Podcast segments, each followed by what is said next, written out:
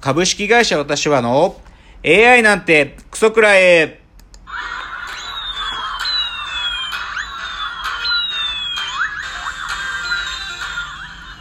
群馬が生んだ怪談時株式会社私は社長の竹之内です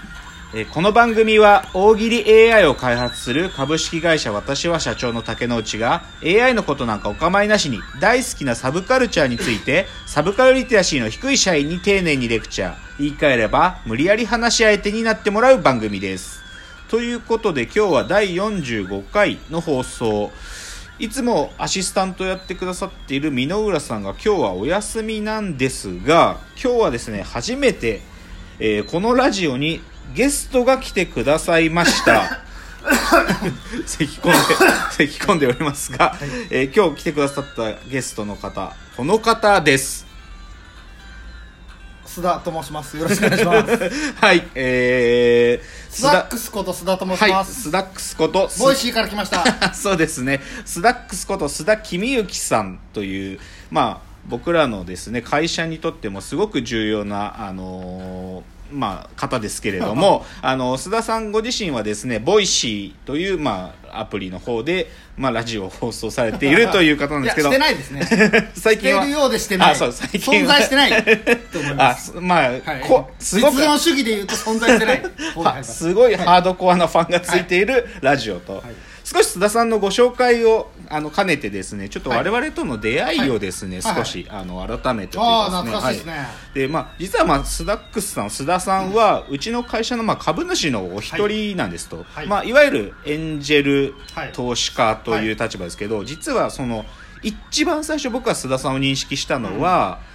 2016年の5月に、はいうんあのサムライインキュベートってあの天王洲でですね、さ三年前はいそうですねあそこでやってたイベントがあって、うんそのエンジェル投資家カンファレンスっていうのがあったんですよね、。うさんくさ そうですね そうですね。はいそうで僕らもまだ会社作ったばっかりで、はいお金集めようかみたいなまだそんなこともぼんやり考えてた時に、はいはいたまたま目に留まったそういうイベントがあっておーでそれでまあ僕は聞きに行ったんですよほうほうほう。でそこに登壇してたのがはいはいはい。須田さん、三木博文さん、いはいはであと佐藤祐介さんお、そんなメンバーで。はい、この3人がめちゃくちゃ豪華登壇したんですよ、はいはいそうでちなみにだからこの3人今3人ともうちの株主ですから やってみるもんですね。まあそうそうそう行ってみてねでその時は僕ご挨拶もしないで、んあ後のあの後で、まあ、この人たちだったら話聞いてくれるかなと思って、それ各それぞれで連連絡連絡したらお会いしてくれてっていうのがへーまあそういう経緯なんですよねなるほど。そうだからまあ須田さん自身にはですね2016年の秋くらいに、まあ、こ僕が連絡したらすぐレスくれて、うんうんうん確かあの外苑前ですかねあ、うんあのーのオフィスでお会いしましたうんねそれが一番最初でした、へうーん、なっるほど。ていうのが一番最初の出会いでまあで実は須田さんは、まあ、本当に我々初期から話を聞いてくれてですね初期3年前初期そうですねはい2016年3年前ですね、で最初会った時なんかは、それこそすぐボケての鎌田さんを紹介してくれて、ああそうですね、うんそれでミーティングそう、まあ、恵比寿でやったしし、あと一緒にお食事もしましたね、飲みに行って、はいはいはいはいで、須田さんがむちゃくちゃ酔っ払って、で、かま、かまさんが切れるっていうのがありましたね。堀内さんもいましたあね。ー四人でうん、4人で。はいはいだからむそうそういうのもあったりしてなるほどで、まあ、何を何がともあれでも須田さんは何より人類初の男で、ああそうですそうそうあそうですねそうですねうん僕らの AI、まあ、大喜利 AI とですね、まあ、タッグを組んでうんアマチュア大喜利イベントそうですねあの大喜利ダイバーというものにね、一緒に出てくれたんですよね、それ2016年の11月ですよおもうお3年前ですねちょうど3年前だ3年前ですね早かったですね僕ね早かったですね AI とコンビを組んだ早人い類そう初の早い早いです芸よね人ですもんねそうですよねやったなそう、早いでその時のまあ大喜利大会で出たお題に対して須田さんがうん1本を獲得した、はいその大喜利が、うんまあ、ちょっと今日メモってきましたああ僕がねそう一本須田さんがそう一一本取ったスリーポイントシュートを決めたそうねそうそう、はいそれがお題「一冊も売れなかったジャポニカ学習帳どんな表紙だった?」というお題に、はいはいジャポニカ学習帳ってなんかうん、小学校がそうそうそうそう科学花とか書いてあるねそうそうそうカブトムシとかはねいカブトムシとかそう動物とかそうでそれのそうです表紙がどんな表紙だったというお題で、須田さんの回答が 森喜朗と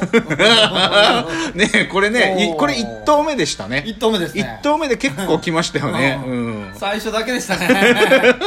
最初良かったんですけどねそうなんかどこかで買ってきた謎のサングラスを投げてねあそうですそうねああいう前振りを聞かせて森喜朗っていうのでねそうす懐かしい、うん結構これまだ YouTube で残ってますからね残ってます残ってます見れますからちうゃんとねんあ の須田さんの勇姿どがっかに見れまリンすク貼っときますよそうですね僕ボイシーのコメントに貼っときあますよぜひそうボイ、はいあそうですねボイシーのスダックスリスナーの方は、はいぜひそれ見ていただきたいと思いますけれども、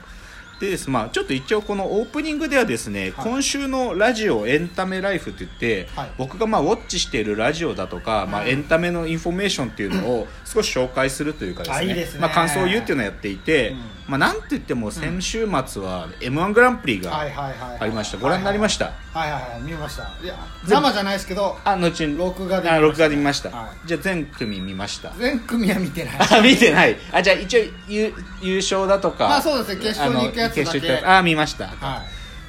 あれ見ましたミルクボーイさいもんちろん見ましたよよかったどうでした面白かったですよそうですねねいやもうなんかあのコーンフレークと、まあ最終決戦のモナカは、あれもなんていうか一つのもう芸術の域にありましたそうですねなんか久々に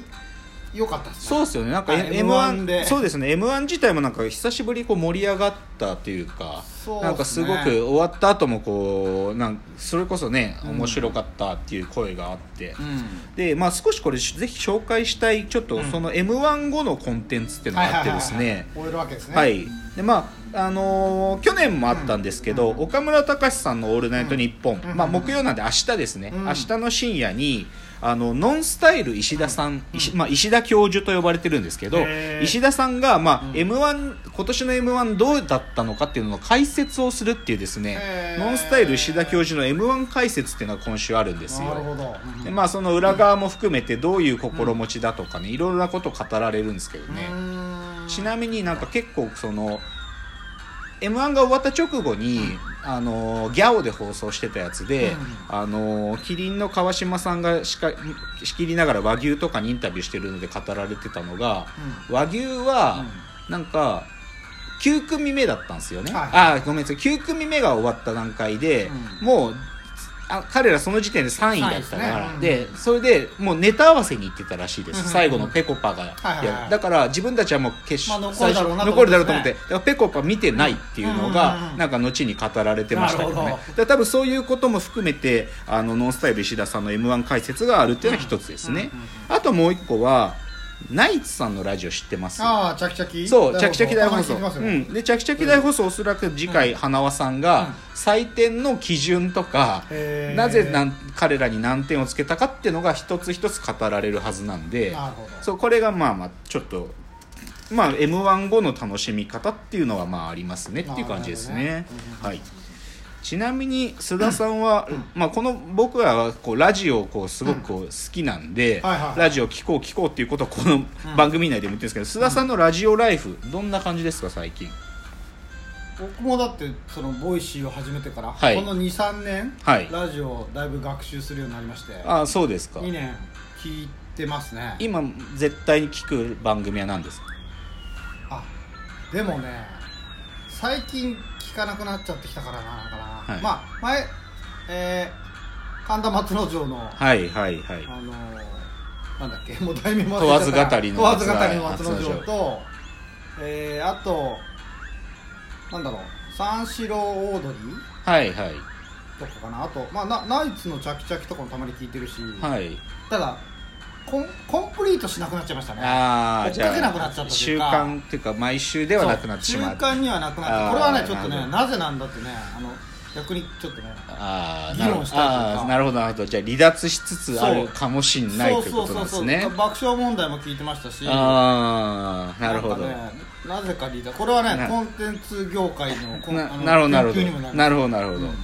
まあそういう、まあ、須田さんまあその先ほどから言ってるボイシーの番組「スダックスの滑りたくない話はいは」いという番組やっていて、まあちょっとこのラジオトークの方でも、その須田さんの URL を貼っておきますので、ぜひ須田さんのまあカオスないや聞かなくていいよラジオあの知らない人は聞かないチャレンジしてみるというのもいいかと思います。はいじゃあちょっとですねこのオープニング最後は告知というかですねちょっとプレゼントのご案内がありまして、はいあのこの番組でですねうちのああのアシスタントやってくれてる箕浦さんが番組オリジナル本というのを制作してくれまして、これをまあ今ご応募いただいた方にまあお送りしているんですけれどすげもえ、まあ、これちょっとあの今まで私がこの放送の中でやったあすげえ AI なこれ AI スペシャル回が4回収録されてい てあとプラス2回書き起こしが収録されてるんですけどでまあこれちょっとまあすでにもうお送りいただいた方たちからのあのコメントがあの送られてきてるのでちょっとそれをご紹介しますね。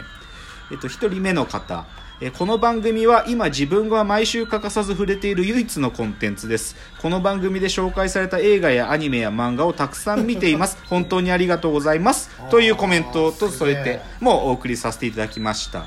お二人目がですね毎週欠かさず楽しく聞いています箕浦さんオリジナル本作成ありがとうございますままだ間に合えばと思い応募いたしましたせっかくですので感想を送りさせていただきます最近だと AI 特別放送回の難易度が上がっており40回の記念放送は3回聞きな聞き直してやっと少し分かってきました、うんうん32回データの真実解もやはり難しく、あれとなっては止めて、少し戻して聞いてを繰り返し2時間近くかけて聞きました、うんそれでも分かってない気がします50回目はもはや少し怖いですシンプルに好きで聞き返しているのは25回の公開竹之内にとってのサブカルとは何かですおーその中のサブカルとは直情的な愛が引き起こす逸脱という言葉が大好きでおー自分の仕事柄学生と会う機会が多いので勝手にサンプリングさせていただいておりますこれからもよろしくお願いいたしますというコメントいただいておりますすごいなまあ、ご応募まだまだ受け付けておりますので、まあ、一応12月31日までなんですけどいただいた方から順次発送しています応募フォームこちらの URL か貼っておきますので、えーそちらに必要事項を記入ください